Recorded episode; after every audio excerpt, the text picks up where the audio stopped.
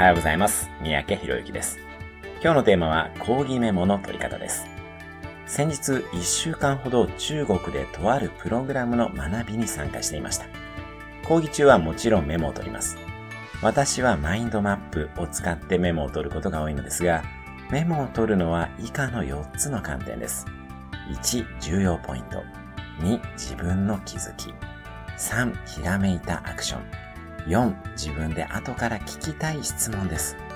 この4つに従ってメモを取っていると、後から行動に移しやすいですし、講義後に質問タイムなどがある時にも積極的に質問することもできます。何か学びの場に出る時には、ぜひこの4つでメモを取るようにしてみてください。今日のおすすめアクションです。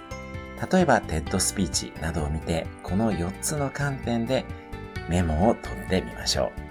それではまた明日お会いしましょう。